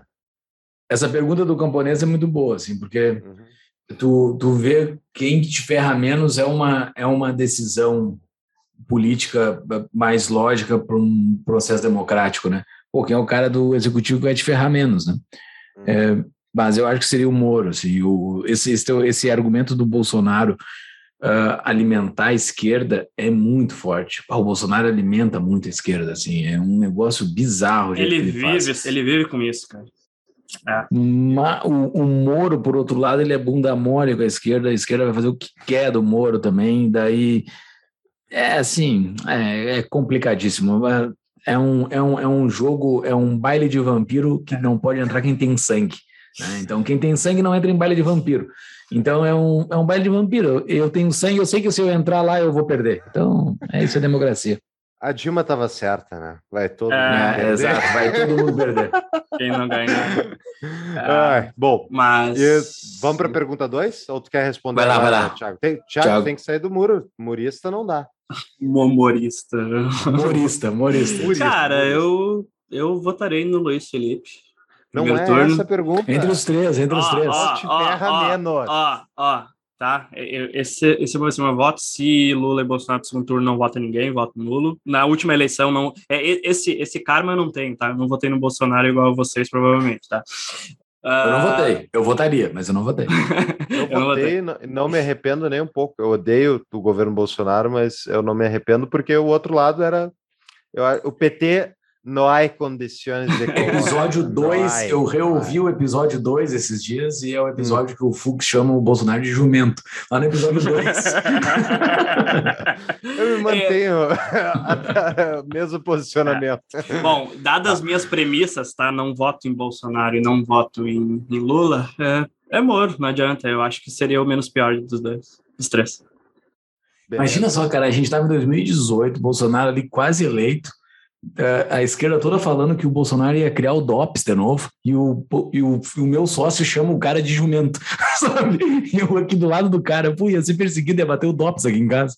Cara, não, é... Ele não fez é... o tal do DOPS. Ia ter campo de concentração para viado, esqueceram? Exato, exato tem, é, é, interminável, interminável. É, bom, vamos lá, próxima pergunta aqui do Free Capstan. Momento, patrão, pergunta. Queridos, vocês acham que o Congresso eleito para o próximo mandato terá mais ou menos defensores da liberdade? E que balanço vocês fazem do Partido Novo após a eleição de sucesso em 2018? Que performance vocês esperam da legenda em 22? Cara, eu gosto dessa pergunta dele porque ele fala eleição de sucesso. Tem gente que diz que os oito que o Novo botou não foi um sucesso. Claro que foi, cara. Claro que foi. O Brasil tem uma super, o Brasil tem uma super representação de liberdade. No, tem, tem menos de população percentualmente do que os oito uh, uhum. que estão lá. Então, o Brasil está super bem representado e eu acho que vai crescer. Como eu já falei aqui no início do episódio, eu acho que vai crescer. Vai ser mais que. Por que eu falei 15 naquela hora, né? Eu falei 15 e você falou, não, isso é muito porque o Marcel, quando foi a, a presidente, teve 22 votos, né? Da Câmara. Então, assim, eu me baseei pela votação do Marcel para falar aqueles 15, assim. Daqueles 22, talvez tem alguém. Tem uns caras uns outros estados que a gente não conhece, assim, que tem um pensamento bastante pró-liberdade, embora sejam de partidos uh, ali do uh, centro-esquerda, tem pessoas bastante pró-liberdade que a gente não conhece, o resto do Brasil não conhece. Mas então eu acho que deve ter uns 15 por aí, mais ou menos, uh, que seja. E eu acho que vai crescer, acho que vai crescer, eu acho que está crescendo, assim, cresce na margem, mas cresce. E o Partido Novo, eu acho que está fazendo um papel excelente, assim, não, não tem muita força mais para fazer com oito deputados. Eu acho que o que eles estão fazendo, para mim, eles estão eles estão fazendo a bagunça que eles têm que fazer, assim, estão sempre, eu não vejo mais muita mídia, mas, tipo, seguido eu vejo publicando em, em rede social que eles saíram no Jornal Nacional, coisa assim, que estão saindo alguma reportagem sobre, sobre o Partido Novo. Cara, os caras têm oito deputados, estão fazendo essa, essa bagunça toda, então acho que, para mim, tá ótimo, assim, o uhum. Brasil ganha, o Brasil está no lucro com eles. É, também gosto bastante do trabalho deles. Tem coisas que a gente discorda de vez em quando, mas, tipo, é uma ou duas coisas no geral. 99% do que eles fazem é completamente alinhado com o que a gente espera. Então, eu gosto bastante, acho que tem que crescer, uh, não sei se vai, espero que sim. Se crescer, eu acho que. Uh, espero muito queimar minha língua, tá? Acho que no máximo chega a uns 10. Mas uh, seria muito. Ah, aumentar dois só. Putz. É, cara, é como eu falei antes, assim, acho que faltou um pouco de trabalho, assim, para crescer a base e tem que levar em consideração uma coisa. E, uh, do, na última eleição, muito, muita gente do Novo, principalmente, recebeu o voto porque era muito unido ainda a coisa de liberais, Tá. Conservadores, bolsonaristas. Deu umas rupturas aí nesses últimos Agora, agora tu tem uma certa briga, assim, que é capaz de muita gente que votou no Novo acabe escolhendo por candidatos que sejam muito mais alinhados com a ala Bem militar, lembrado. com uma ala ah. considerada conservadora. Tem, tem, esse ponto. Então, é, é por isso que eu, eu gostaria muito de estar tá mega otimista mas eu acho que eu estou um pouco realista nisso, de achar que se crescer, cresce uns dois no máximo. Espero que não, espero que chegue a 15. Seria ótimo. Eu, eu adoraria que fosse o Congresso inteiro, mas eu, infelizmente eu acho que não vai ser o caso. Eu acho que o novo perdeu tempo nas, entre as últimas, uh, entre a última eleição e essa agora, brigando publicamente, e, e isso perdeu gente, perdeu muito filiado, perdeu força, perdeu unidade e que está sendo reconstruída agora recentemente, Isso. dá para ver e tal, estão fazendo esforço, eu acho bom. Acho que uh, mas eu acho que isso vai custar algumas vagas para o novo. Infelizmente, eu acho que vai diminuir a bancada. Eu não sei porquê, mas as pessoas gostam de votar em caras tipo Coronel Zuco e Tenente Isso e Fulano daquilo e Bibo Nunes. Então, tipo, esse é o nível. nível Cara, daí isso- quem quer que vota nisso? Gente, classe média alta e rico. Não é tipo o cara pobre que vota neles. Só tem também. Mas, tipo, não. É gente É. endinheirada. Só que é isso que é que tá a questão. O Brasil sofre, a, a qualidade dos nossos representantes E aí, é aqui, quando direta. tu- só para fazer o teu advogado aqui, ah, o. O Coronel Zuco. Não. Fazer o papel do advogado viado. Pô, mas não. Vai ser cancelado, vai ser cancelado. Ó, a polícia aí, a polícia. O- Mas fazer o teu advogado aqui, tu falou sobre o rico e o pobre, né? Não que o voto do pobre tenha menos valor, é que o rico tem mais tempo para se dedicar para essas coisas. O pobre tá um tempo por aqui, não tem tempo de ficar estudando o que que tá fazendo. O rico, pelo menos, tem um tempinho a mais para se dedicar a isso e mesmo assim vota errado. É, eu acho que é isso que tu quis falar, né, Fux? É exatamente isso. Obrigado. É bom deixar claro. É realmente, eu espero mais de quem tem tempo para, sabe, descansar um pouco e ler um livro, mas não leem. O Brasil não lê. Não, e às vezes lê e lê bosta. É, ok. Mas, tipo, é. ah, é, é, a maioria não lê ainda. Não, é, Exato. a, a média do Brasil é o quê? Dois livros, três, não chega nem É. isso, eu acho. Então, tu pega assim, a quantidade de tempo que as pessoas passam ah, vendo, sei lá, Jornal Nacional e lendo o, e vendo o jornal do dia, tipo, é isso, sabe? Tu, tu- é o que, que tu escolhe. Tu tá escolhendo acompanhar o circo político e não pega um livro, é tu fica preso naquilo, entendeu? E, e a política te traz, te traga para baixo.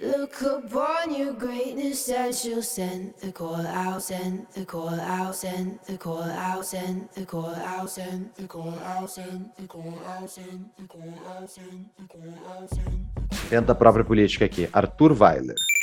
Momento, patrão, pergunta. A pauta do liberalismo, infelizmente, não é popular por muitas razões, mas sobretudo porque, na minha opinião, é muito focado em temas econômicos e políticos. Ainda é, é preterido, por exemplo, pelo canto da sereia esquerdista, de luta a favor da igualdade e defesa dos menos providos. Talvez não seria o caso de políticos e agentes que defendem o liberalismo levantar a bandeira do voluntariado e ajuda solidária? Seria a forma mais correta de defesa dos necessitados, sem coerção, muito mais produtiva e direta, sem depender de governos. Me parece que os defensores da liberdade individual pouco exploram esse tema, que tem tudo a ver com o liberalismo e certamente angariaria muitos interessados. Sei. Brasil, o Brasil tem um problema de escape de, um determinada, de uma determinada renda. Eh, esses tempos eu fui numa palestra, quase que um petit comitê, com o Paulo Guedes. Cara, quem é dos grupos, do nosso grupo do Discord, eu mandei uma foto lá que eu estava naquele evento. E o Paulo Guedes, ele tem umas leituras de um sentimento de realidade de quem é rico muito, muito boa. E daí nesse, nesse evento tinha pessoas com muito dinheiro. Aí eu tava ali perdido no meio, tá? não que eu tenho muito dinheiro, eu tava perdido nesse evento. E, e, o, e ele falou uma coisa assim, porque vocês, vocês sabem qual é o caminho, né? Ele falou assim para eles, pro, para os empresários, você sabe qual é o caminho. Tu começa a fazer teu primeiro pé de meia, o que que tu faz? Primeiro dinheirinho tu manda lá para fora. Depois tu começa a mandar o dinheirinho lá para fora, depois esse dinheiro chega no determinado patamar, tu já compra um imóvel lá fora. Depois que tu compra esse imóvel lá fora, tu começa a viajar mais lá para fora. Quando passa o tempo, tu já não está mais dentro do Brasil, tu não está mais aqui. Não é isso que vocês fazem? Apontou para os caras, assim, para os empresários. Uhum. É isso. O Brasil, ele é diferente de um Estados Unidos da vida, que o cara fica rico não tem mais o que fazer depois que fica rico. Ele ajuda o pobre que está ali lá fora, ali do lado, entendeu? Ele ajuda. Lá nos Estados Unidos, o, o sistema de caridade é muito, muito forte. Uh, para quem é rico, eles disputam entre eles quem faz mais caridade, é um negócio lindo de se ver assim. E aqui não, cara. O cara, o cara, no momento que tu começa a ter um pouquinho mais de grana, tu começa a tirar a grana do Brasil, entendeu? Tu não vai pensar o cara que tá do lado aqui. É um sistema que é muito triste, cara. É muito triste. Ah, o cara é, é o cara é egoísta, tá? Pode ter um, egoi, um egoísmo um, mesquinho. Não quero usar a palavra egoísta, quero usar a palavra mesquinho. O cara é, é mesquinho, assim, pô, não vai ajudar o cara que tá do lado. Tá, ok, poderia até, mas Cara, não há incentivos, velho. Não há incentivos para tu, depois que tu começa a ter grana sobrando, tu deixar aqui dentro, entendeu? Se tu deixar aqui dentro, tu, tu tem uma insegurança jurídica de que tu pode perder aquilo a qualquer momento, dar um cisbacei na tua conta, se foi o dinheiro, entendeu? É uma insegurança que tu fica nervoso com aquilo, assim, é um negócio bizarro. Então, tu, tu, tu tira o dinheiro. A, a opção do, do, brasileiro que começa a juntar uma grana é tirar o dinheiro, não sobra dinheiro. Tu, o, a caridade que tu vai fazer é um pouquinho, é um, um dinheirinho ali, é uma coisinha, tu ajuda as pessoas que estão próximas, assim, uma empregada que mora perto de ti, a família da empregada, e é isso, não vai fazer volumes grandes, construir um hospital, bum, construir um hospital. Tipo a Gisele Bündchen, uma vez que ela tentou fazer um negócio gigantesco e parou com tanta burocracia que ela não trouxe o dinheiro para dentro do Brasil, entendeu? Preferiu investir em outro lugar, porque investir no Brasil é uma bosta. Então, assim, é, é terrível. Essa solução do Weiler seria excelente, assim, mas não há incentivos para isso. É, isso funciona mais ou menos como a educação. Muita gente fala que a solução é educação, educação, educação. E sim, eu, o Aod veio aqui no episódio 170 e falou sobre educação, e eu concordo com ele na maior parte da, das questões, assim, que esse é um ótimo caminho, só que não sozinho. É, por exemplo, tem a questão do Ceará lá. Todo mundo fala que é um ótimo lugar em educação e tal. Eu sei que a gente já fez um podcast aqui, vocês cortaram alguma coisa, levantaram algumas questões sobre o Ceará e tal. Enfim, vamos levar em consideração que é um puta estado okay. em um quesito de educação, tá? o Ceará não é um mega uma sociedade desenvolvida que todo mundo está lá investindo, criando empresa lá. Por quê? Porque os caras vão lá, estudam, se tornam os melhores estudantes do país e vão para fora. Porque não tem liberdade econômica, porque não tem incentivos para tu ficar aqui. Então, daí o cara vai lá, aprende ele não aplica o conhecimento, ele não aplica o conhecimento para gerar algo ali. Não, não há sistemas su é. que, que suporte ele para assim, ele aplicar. Aí, aí, o cara vai lá fazer uma faculdade de TI, por exemplo, ou qualquer outra coisa, aí vai trabalhar numa, numa empresa aqui, o cara quer que ele trabalhe 70 horas por semana e vai pagar 4 mil para ele. Aí vem um cara da, da Europa e oferece para ele 2 mil euros e deu, pegou o cara, entendeu? Então, tipo assim, educação é um ótimo caminho? É, mas tu precisa de liberdade econômica, tu precisa de empresas que queiram estar tá aqui dentro investindo e contratando. É, é todo um conjunto de coisas, né? Então, acho que esse caso aí dos, dos, dos caras que são empresários e ricos, acho que funciona assim. Por mais que eu acho que eles deveriam colocar um pouco mais o dinheiro deles em causas, tipo, sei lá, Paulo Lema faz. Mas daí, enfim, tô cagando regras sobre Sim. o dinheiro dos outros. Exato, é. Eu, eu acho ótimos pontos aí de vocês. Eu acho que tem uma oportunidade só, que é esses sistemas de ajuda mútua, uh, aproveitando a tecnologia da internet para conectar pessoas. Então, por exemplo, fazer tipo uma empresa que possa receber doações e faça a aplicação desse dinheiro em comunidades carentes, onde tu tem uma, uma accountability, onde tu tem uma, uma uma verificação que aquele dinheiro foi de fato empregado e que ele construiu a casa da fulana, ou que ele fez, tipo, a gente fez aquela captação aqui para aquela família que perdeu a casa, né? Uh, aquilo foi muito legal, mas foi tipo o caso porque o Thiago conhecia a família e a gente conseguiu acompanhar. Então, uhum. tipo, uh, e o medo de todo mundo que vai doar é, eu tô doando, é verdade isso? Isso é mais um golpe uhum. brasileira, né? Então, eu acho que existe um espaço de mercado para construir uma plataforma de recebimento e distribuição de doações pessoa física para aplicação em projetos específicos. Mas eu estou fazendo coisa demais já, eu não tenho tempo para construir isso. Mas fica a dica aí, pessoal. Eu acho que tem mercado. Acho que tem mercado. E, e trazer a panaceia aqui, né? Porque o Bitcoin resolve isso aí, né? O Bitcoin. Eu quero falar sociedade de leis privadas. não, não, Bitcoin, não, não. A, a, grande panaceia é o Bitcoin. A grande panaceia é o Bitcoin.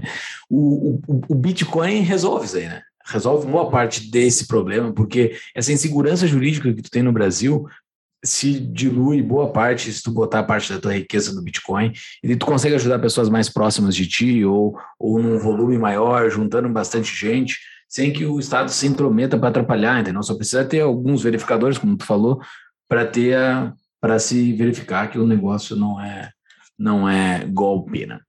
É, é isso aí. Uh, pergunta do Pitla. Momento patrão pergunta. Afinal, qual liberdade é mais importante? Porque boa parte dos liberais só se importa com liberdade econômica, mais uma vez. Uh, aceitando deixar de lado a liberdade de expressão, armamento, aceitando lockdowns, passaportes sanitários e tudo mais. Não seria a liberdade de expressão a mais importante? Não é somente através de ideias que queremos mudar o mundo e ter mais liberdade, inclusive econômica? É que a liberdade, isso eu já falei em alguns episódios, volto a repetir, a liberdade, pelo menos defendida por mim e, dentro da, da, da lógica do libertarianismo, ela só tem sentido dentro de uma propriedade privada. Né? Não, não existe a liberdade fora dos limites de uma propriedade privada. Então, eu só posso falar aquilo dentro de algo que é meu. Eu não posso falar, não posso entrar gritando na casa do meu vizinho aqui. Não posso ter liberdade de expressão dentro da casa dele. Não, não tem isso. Então, assim, se é algo que eu tenho, eu posso falar o que eu quiser nisso. Se é, se daí entra o de quem é dono da rede, quem é dono disso tudo, eu estou pagando a rede, a rede, eu assinei um contrato com a rede de que ela é isenta e ela não está sendo isenta comigo, é uma quebra de contrato, é uma outra coisa. Mas uh, a liberdade econômica, ela é importante porque ela é que dentro do arcabouço da liberdade é que mais delimita, ela trabalha com a propriedade, ela delimita os limites da propriedade, ela trabalha é o é a, é a matéria-prima é dela. É, então assim, por isso que a liberdade econômica é tão importante. Ela define essas essas essas liberdades, essas definições de, de propriedades. Uh, e a liberdade de expressão está dentro dela. Eu acho, por isso que eu acho que ela é mais importante. A liberdade econômica é extremamente importante para a nossa vida em sociedade. Eu concordo contigo, Júlio, mas tem uma questão aí que é o social-democrata, ou o cara mais à esquerda, ele não concorda com essa definição. E o cara da direita coletivista também não concorda. Sim. Então, uh, por isso que o Brasil é o que. Agora, a liberdade de expressão é, ao meu ver, é a base de tipo é a, é, é a base para a gente ter uma sociedade minimamente livre. Se tu não tem condições de falar, porque assim, uma coisa assim, não tem, a gente não tem direito de propriedade uh, num nível adequado, ao, na minha visão, enfim, principalmente concordo para a gente desenvolver o país. No entanto, a gente tem liberdade de expressão em boa parte. E, tipo, a existência da liberdade de expressão permite que a gente, pelo menos, conteste o sistema injusto que a gente vive. E perder liberdade de expressão perde-se a possibilidade de crítica do sistema e logo tu fica ainda mais exposto à tirania estatal. E é isso que é a coisa mais preocupante que eu vi na política brasileira recentemente, não só pelos posicionamentos do STF, mas pelo fato que tem gente aplaudindo liberdade de expressão ser atacada. Eu acho isso um absurdo. Eu acho isso é anticivilizatório. Então, tipo, uh, a liberdade de expressão é fundamental, ao meu ver, porque se a gente não pode criticar o governo e quem quer que seja na esfera pública, o que mais isso vai fazer, entendeu? Isso vai sobrar uma a coisa. A quebra da liberdade de expressão é uma hum. quebra de, de propriedade. Concordo, é uma quebra, é uma quebra de propriedade. Eu concordo, mas não é uma quebra da eu concordo, mas o Alexandre de Moraes não concorda que tu tem direito de falar o que tu quiser. E ele é o, é o ministro do STF que está. Ah, ok, ok. Então, tipo. É... Mas ele utiliza a... da liberdade econômica para quebrar minha liberdade de expressão. Ele quebra o meu contrato que eu tenho com o YouTube, por concordo. exemplo, com tá o SoundCloud que nós temos aqui, para quebrar a minha liberdade de expressão, por exemplo. Isso. Então, é, ele, é, ele é contra a liberdade econômica. Concordo okay. contigo, 100%. Só que a população como um todo e a própria mídia, ela enxerga a liberdade de expressão como uma coisa e liberdade de, eh, de direito à propriedade como outra. Então, tipo, pelo menos já que eles estão focados só na parte da liberdade de expressão e ali lá, tipo, pelo menos isso, vamos combinar entre todo mundo que isso a gente não pode abrir mão. Porque se abrir Sim. mão da liberdade de expressão, o Brasil cai num regime autocrático. E daí, meu querido, daí tu é se já não gosta do Estado metendo a mão na tua vida agora, espera ficar um regime não democrático, autoritário. Tu não pode reclamar. Hoje não pode reclamar. Vai ficar muito pior, entendeu? Então, eu acho muito triste isso, ver gente que não, tipo, aplaudindo uh, esse tipo de coisa. Feito isso, passamos a régua. Temos Covidão, hein? E aí? Covidão fez, cantamos parabéns agora há pouco, fez dois anos, né? Uh, finzinho de finzinho de 19 que ele começou, né? Por isso que é Covid-19, ele é do ano de 2019. Uhum. E agora passou dois anos, será que termina? Minha piada, aquela do segundo ano da pandemia, o terceiro ano, acho que ela vai terminar, né, Tiago? O que, que tu acha? Cara, eu acho que sim. A partir de tudo que eu tô olhando, tudo que eu acredito, é, tudo que eu confio ser verdade, é, isso inclui vacinação. É, Sei que tem gente que não curte muito esse papo e não acredita nisso, mas tudo bem. Eu acho que a gente está vendo casos diminuírem, uh, tirando em alguns lugares específicos. Estados Unidos, eu sei que tá um caos lá, 3 mil e tantas mortes por dia, mas também tem gente pra caramba lá que não curte se vacinar, então acontece. Mas o Brasil está num lugar um pouco mais controlado, boa parte do mundo também está. Então, eu acho que a gente está se encaminhando para o fim disso. Eu espero que a gente chegue nas eleições que a gente tanto falou hoje, uh, já quase sem pandemia. Aqui, pelo menos em Porto Alegre, está tá quase no fim. Uh, sei lá, faz uns bons meses assim que não tem nada que eu tente fazer que eu não consiga. Tirando uhum. uma coisinha ou outra lá, agora eu ia ter um festival de música que eu ia ir, os, os caras escolheram, optaram por botar para abril, porque começou nova variante, coisa assim e tal.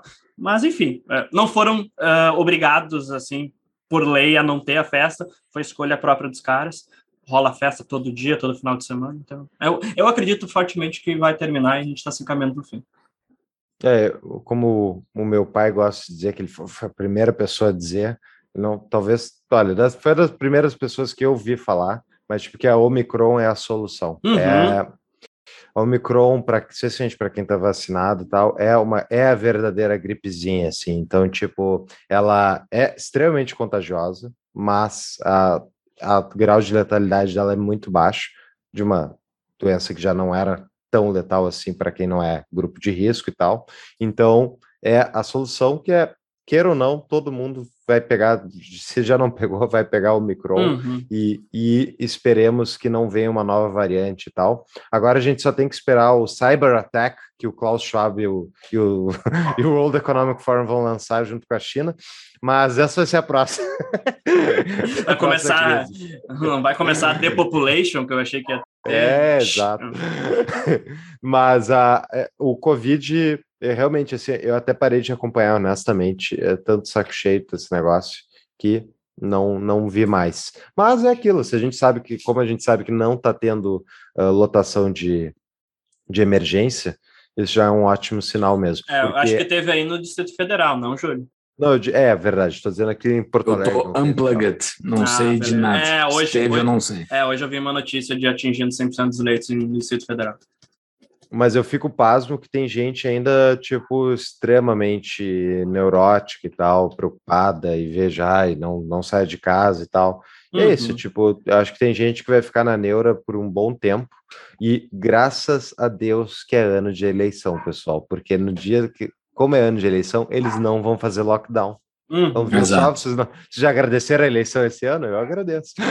É, lá, lá na outra eles fizeram isso, né? Eles liberaram, assim, tipo, dois meses Exato. antes da eleição. É, não vai ter lockdown e é de eleição, os caras não são burros. 2022 é ano de Copa do Mundo também. Ah, é? E, e, exato, primeira Copa do Mundo que, vai, que não vai ser em junho e julho, vai ser em novembro, porque vai ser lá no Oriente Médio. Uhum. Então vai ser uma Copa do Mundo em novembro, completamente fora fora da lógica, é, pós-eleições, e eu chuto aqui, ó, já vou dizer agora, janeiro de 2022, o Brasil não vai ser campeão. Mas daí é fácil, né? É tipo, é, tipo, é tipo eu aqui, sei lá, que é um, um, candidato aí que vai concorrer à eleição que ninguém vai ganhar. O Dória não vai ganhar a eleição. Porra, vocês Olha, são vendilhões da pátria, hein? É, isso aí, isso aí é tua síndrome de vira-lata. Uh, Brasil ame, eu deixo.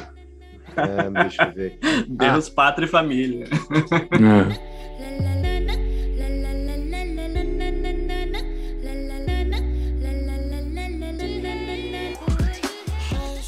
Última pergunta de patrão, Hélio Rossi. Momento, patrão, pergunta. Os liberais brasileiros acabaram com a chance de um governo liberal nas próximas eleições? Quais as perspectivas para as próximas décadas? Já falou bastante. Não te, é, a gente já respondeu praticamente, mas não teria chance alguma de ter um governo liberal nas próximas é, eleições. É, não, e, é, não, e não é culpa dos liberais também. Exato, Exato, não é culpa dos liberais. Então, não há é, time. Eu, não, eu, diria muito mais que é dos pseudo-liberais do que os liberais. Eu acho que nem dos pseudo-liberais. Põe os pseudo na conta, a gente é minúsculo em relação ao total da população. É isso. Exato, é. Política é um concurso de popularidade. Para tu ter para tu ganhar o concurso de popularidade, tu tem que ser popular. Não é popular o liberalismo. Então, sorry. Exatamente. I'm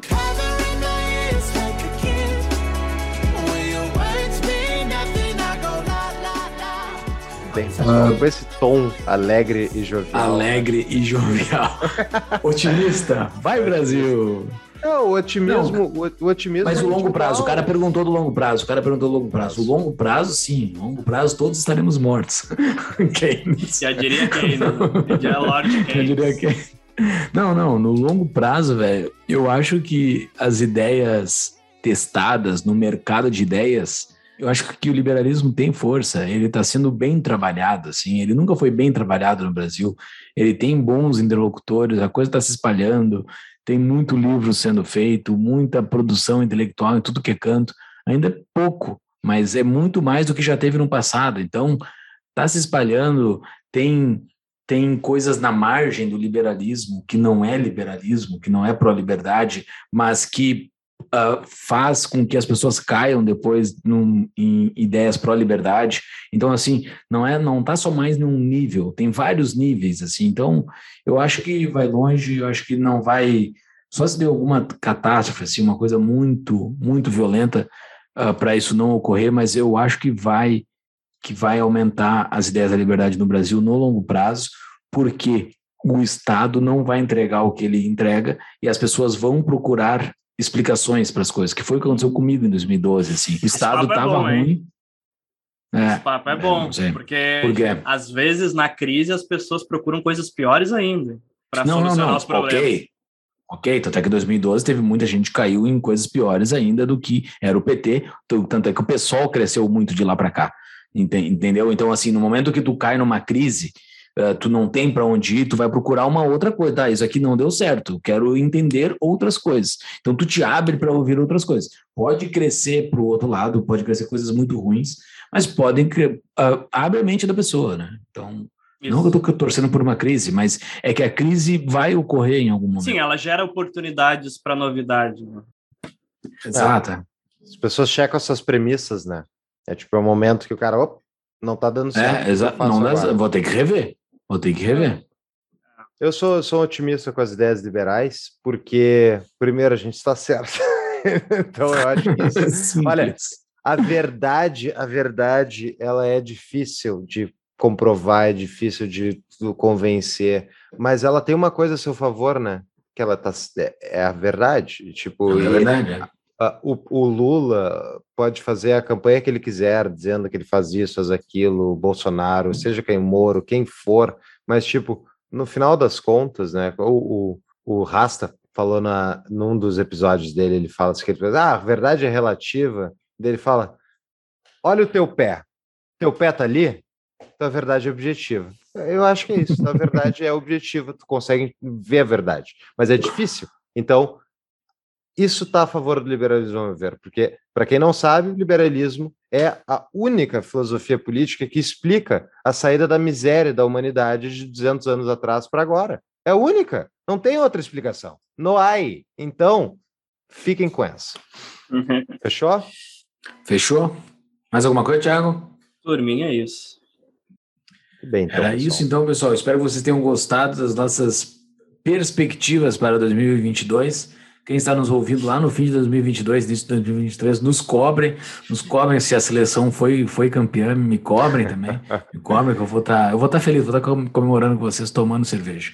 Me cobra daqui a E- 50 anos se o liberalismo ganhou ou não. Essa é a bem- Exato, exatamente. Em 2050, daqui a 38 anos, daqui a 28 anos, nos cobrem se o Brasil está mais livre ou não. Vai estar, vai estar. Não Até o lá. Brasil nação, mas a sociedade vai, vai estar. Até lá nem tem mais internet assim, já vai estar todo mundo no metaverso, tudo ligado metaverso. em outra realidade virtual. Exato. E vai estar todo mundo no comunistão do metaverso. Estou pronto. não, não, há, não há liberdade de alguma. Não tem para onde fugir. ah, eles podem criar o metaverso. Ah, vocês liberais, usem esse VR aqui, vocês ficam no mundo Uhum. vocês, Brinquem vocês são livres. Imagina, se- seria interessante. Meu Deus. Que horror. Não. Benza a Deus. Não tá? Bom, show notes, livro. Chaves, como dizia meu velho avô, se quiser chegar a ser alguém, devore os livros. Quê? Que devore os livros. Eu vou botar o The Last Night of Liberalism do Mises, mas tem alguma outra dica de vocês aí? Cara, deixa eu indicar o livro, então. Vai lá. Vai lá, Thiago. Cara, eu li esse livro aqui, uh, para quem tá vendo no YouTube aqui, Os Engenheiros do Caos. É o último livro que eu li recentemente. E é bem interessante, ele fala como a política e os algoritmos, Big Data e as redes sociais, como isso está tudo interligado e a política se modificou muito dos últimos 10 anos para cá, tendo muita gente que sabe utilizar a internet para divulgar ideias, para atrair a atenção do público, uh, às vezes, muitas vezes até para mentir, aqui fala, né, de como essas pessoas utilizam fake news e teorias da, conspiração, e, e, e, eles analisam assim casos uh, específicos recentes. Então, eu acho que é um assunto que é pouco comentado aqui no Brasil e vale a pena para perceber quais são as novas forças que estão uh, influenciando a política mundial atual. Muito bom. Tá, vai estar tá na show não. Buena. Excelente, isso, então. excelente dica. Valeu, pessoal. Nos procurem e nos cobrem sobre as nossas, os nossos pitacos.